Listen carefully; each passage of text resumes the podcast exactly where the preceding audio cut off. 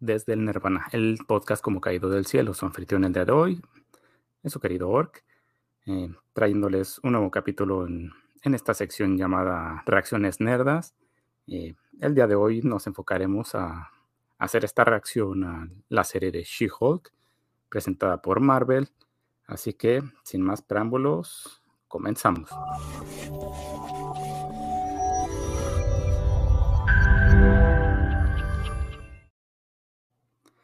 Pues bien, una vez finalizada esta serie, le di una oportunidad de verla, tratar, tratando no de verme con una tendencia al, pues todo el, ruido que se estaba haciendo en redes sociales, de que si la serie era muy woke, de que si los que decían de que era la mejor serie hecha por el hombre de la historia de la humanidad, etcétera llegué a la conclusión de que la serie es muy mala, muy, muy, muy mala, es muy pobre, falta de contenido, realmente los, los escritores no sé si sea que no tienen talento o simplemente pues nada más agarraron una plataforma para pues para quejarse y atacar a, a los trolls y a los fans.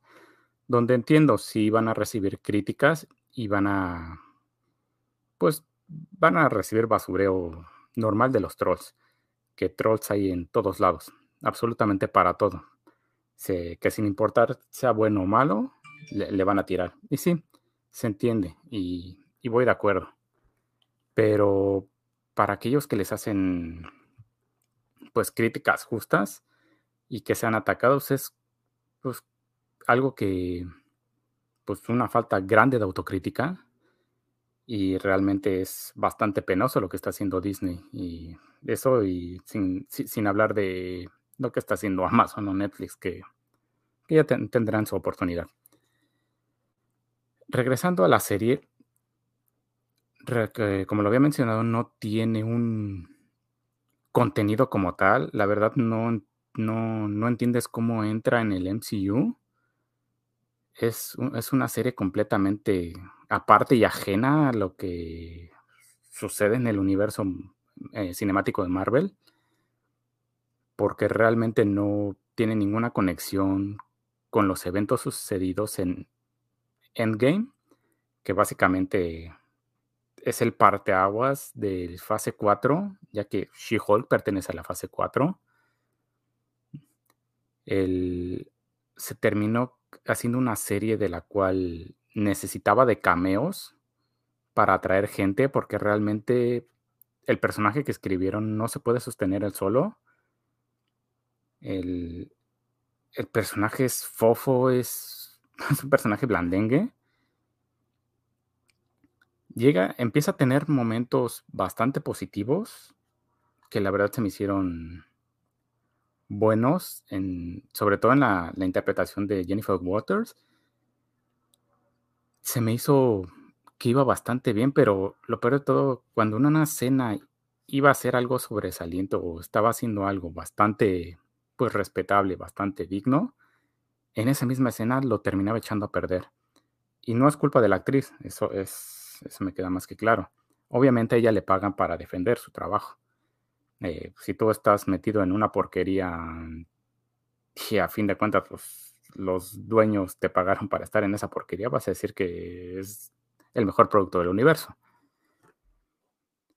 Es, es, verdaderamente triste y penoso que, hayan hecho esta serie de una manera tan miserable, ya que utilizan a personajes como Wong y lo hacen ver como un payaso. Eh, Bruce Banner, que si de por sí para final de Endgame fue siendo como un personaje más tonto, más fofo, simplemente el, uso de aquí este igual también lo hicieron un chiste.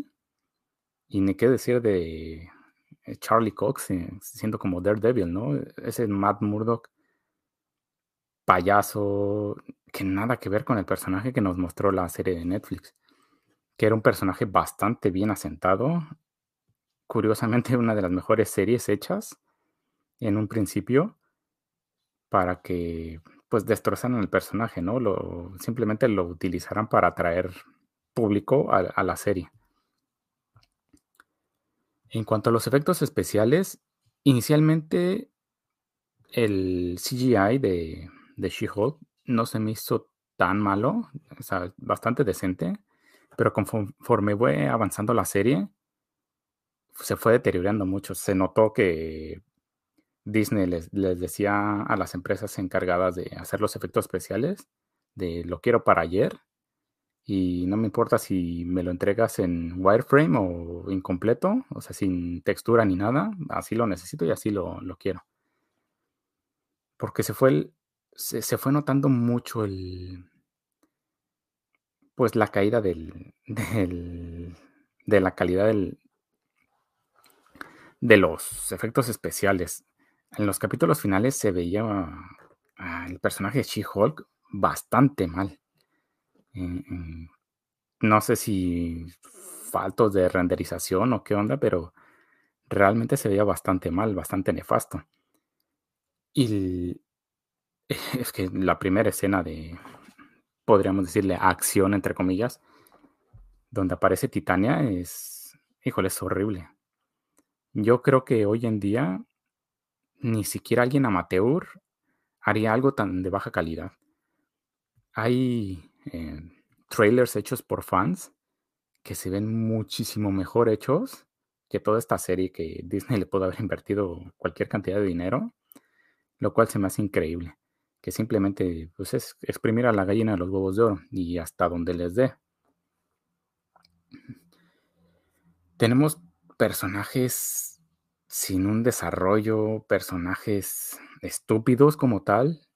Tenemos la en estos capítulos finales donde aparece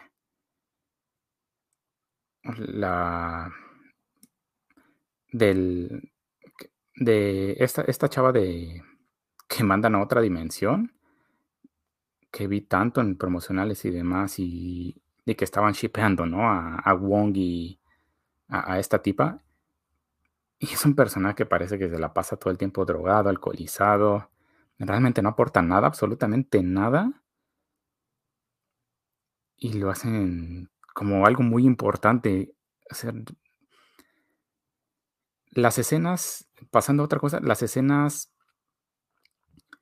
que se supone que son, pues, de abogados, de cosas que tienen que ver con la ley y cosas así, realmente en ningún momento te lo venden de esa manera.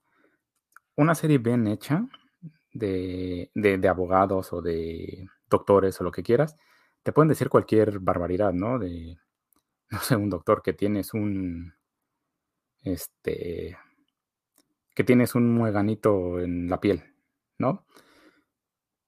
Pero todo alrededor, si está bien hecho, te lo venden sin importar lo que te diga, o sea, te crees de que, ah, no, pues sí, a lo mejor y, no sé, yo también tengo mueganitos, ¿no?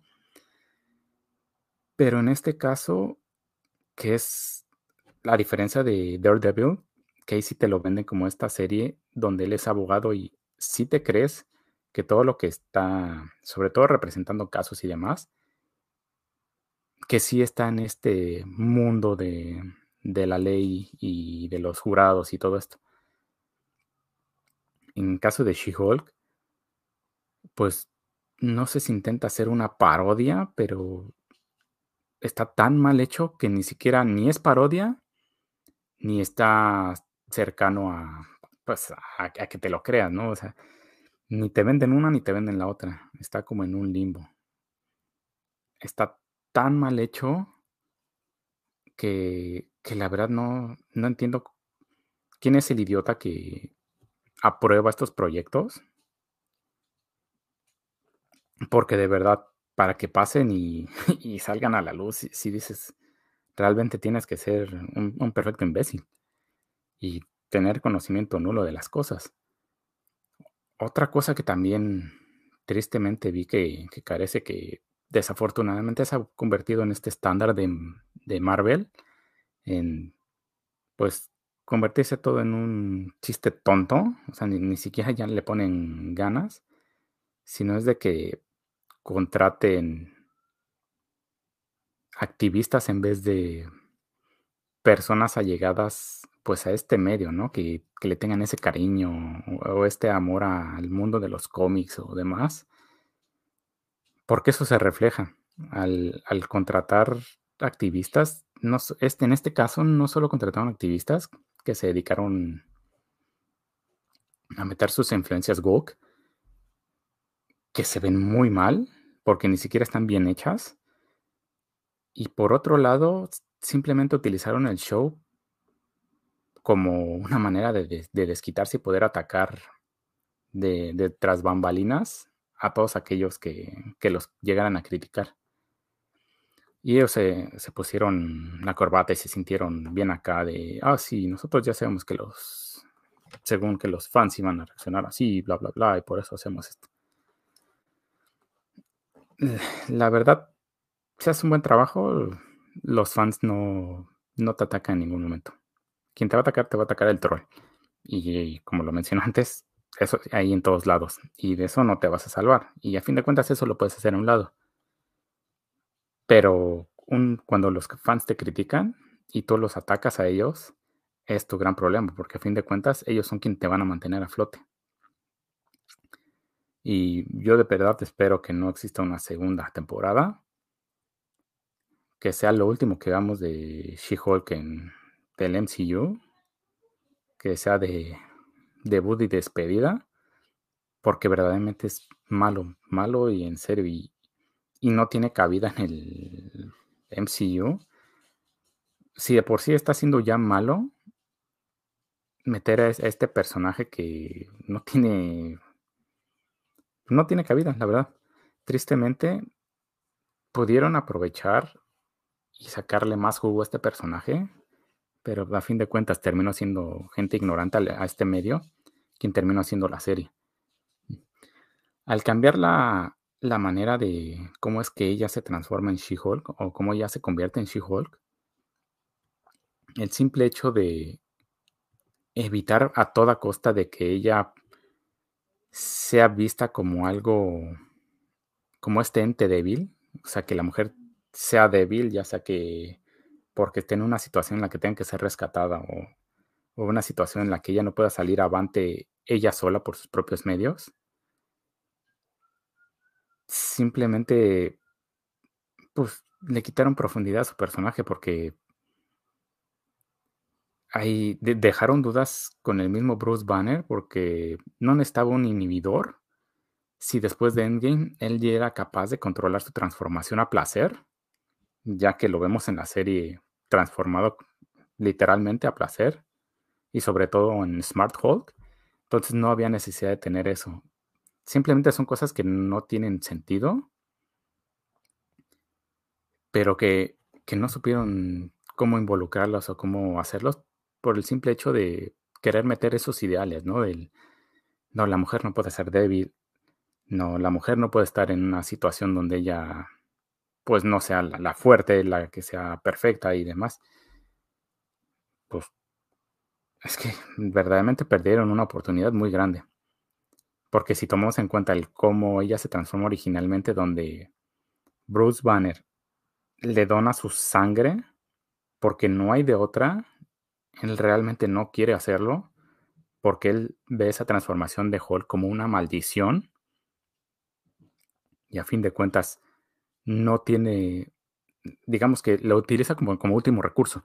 Entonces él él, pues, no le queda otra más que ayudarla, pues, haciendo una transfusión de sangre. Entonces, le pasa esta maldición que es lo que él siente como un acto de cariño, de amor.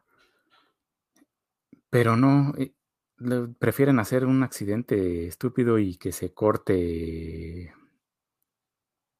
ah, no sé, la verdad se se me hizo muy pobre su su explicación. Porque a fin de cuentas Jennifer Walters es alguien muy importante en la vida de Bruce Banner, porque es quien sabe cómo se siente Bruce, ya que Bruce, pues, siente a como una maldición. Le ayuda muchísimo y lo apoya muchísimo. Entonces digamos que ella es el hombro en el que Bruce se se puede recargar. Porque sí, ella se adapta mucho mejor y mucho más rápido a a los a estos poderes. Entonces, no hay, no había necesidad de, por todos los medios, decir, no, es que yo soy mejor que tú, eh, yo soy perfecta y yo te supero en todo y siempre va a ser así porque soy mujer. Realmente son, son razones pobres. Simplemente, por lo menos, si vas a hacer eso, da una buena justificación y susténtalo de, de mejor manera. Y luego, para finalizar con la cereza del pastel, en el capítulo final, obviamente le roban el show a, a She-Hulk, que es un final nefasto, un final culero. Yo, lo, poco resaltable, rescatable que, que podría decir de esta serie es cómo rompe la cuarta pared. Lo intenta hacer como el Deadpool de Fox. Yo creo que, en mi parecer, Deadpool lo hace mejor. Pero no, eso, eso fue lo que no quedó tan mal. Realmente es un poco rescatable. Pero el, híjole, el final es, es nefasto, el cómo arregla todo de, de, la manera más pobre. Realmente contrataron gente mediocre para realizar esta, esta serie. Y con el final donde pues anuncian o presentan a Scar, el hijo de Hulk, que en vez de Scar parece Shrek. Entonces, sí, no sé si Bruce Banner pues tuvo algún encuentro con Fiona, porque no. La verdad, el personaje se ve tarado. Y que, que, realmente qué tristeza de cómo es que ha llevado Marvel y Disney pues estos extremos tan nefastos. Pero bueno, en conclusión, no recomiendo que vean la serie, la verdad. Tristemente recomiendo que, que la eviten a toda costa. Tiene más momentos bajos que altos, que ni siquiera altos que rescatables. Y la verdad sí es, termina siendo una, una pérdida de tiempo. Si tuviera que dar una calificación, no la calificaría porque la verdad no vale la pena ni siquiera calificarla. Lo mejor que puede pasar es que la borren de, de sus mentes de que existe y de que jamás eh, existió. Y la verdad sí, ocupen su tiempo viendo, viendo otra cosa. Sobre todo les recomiendo la serie Guillermo del Toro de Cabinet of Curiosities, que es así para que vean, la estoy viendo y híjole, es chulada. La verdad, súper recomendable. O simplemente que lean un libro, ya sea me encontré hace poco con un libro de una autora este, mexicana que está en Canadá, que se llama Luna Alba, que se llama Wind River of Dreams. La verdad, si les gusta eh, fantasía oscura urbana, se lo recomiendo. Está bastante interesante. Está muy padre ese libro. Y pues hasta aquí, hasta aquí llegamos en esta reacción nerda. Recuerden que puedes encontrarnos en nuestro canal de YouTube desde el Nirvana Podcast. Eh, nos pueden encontrar en cualquiera de nuestras redes sociales o, si gustan, pueden toparnos en cualquier plataforma de podcast de su preferencia, ya sea Spotify, Google, Apple, etc. Eh, nos estamos viendo la siguiente semana. Recuerden, eh, este, el siguiente viernes, el tema que vamos a abordar va a ser el coleccionismo nefasto. Y pues nos estamos viendo. Hasta la próxima. Córrela.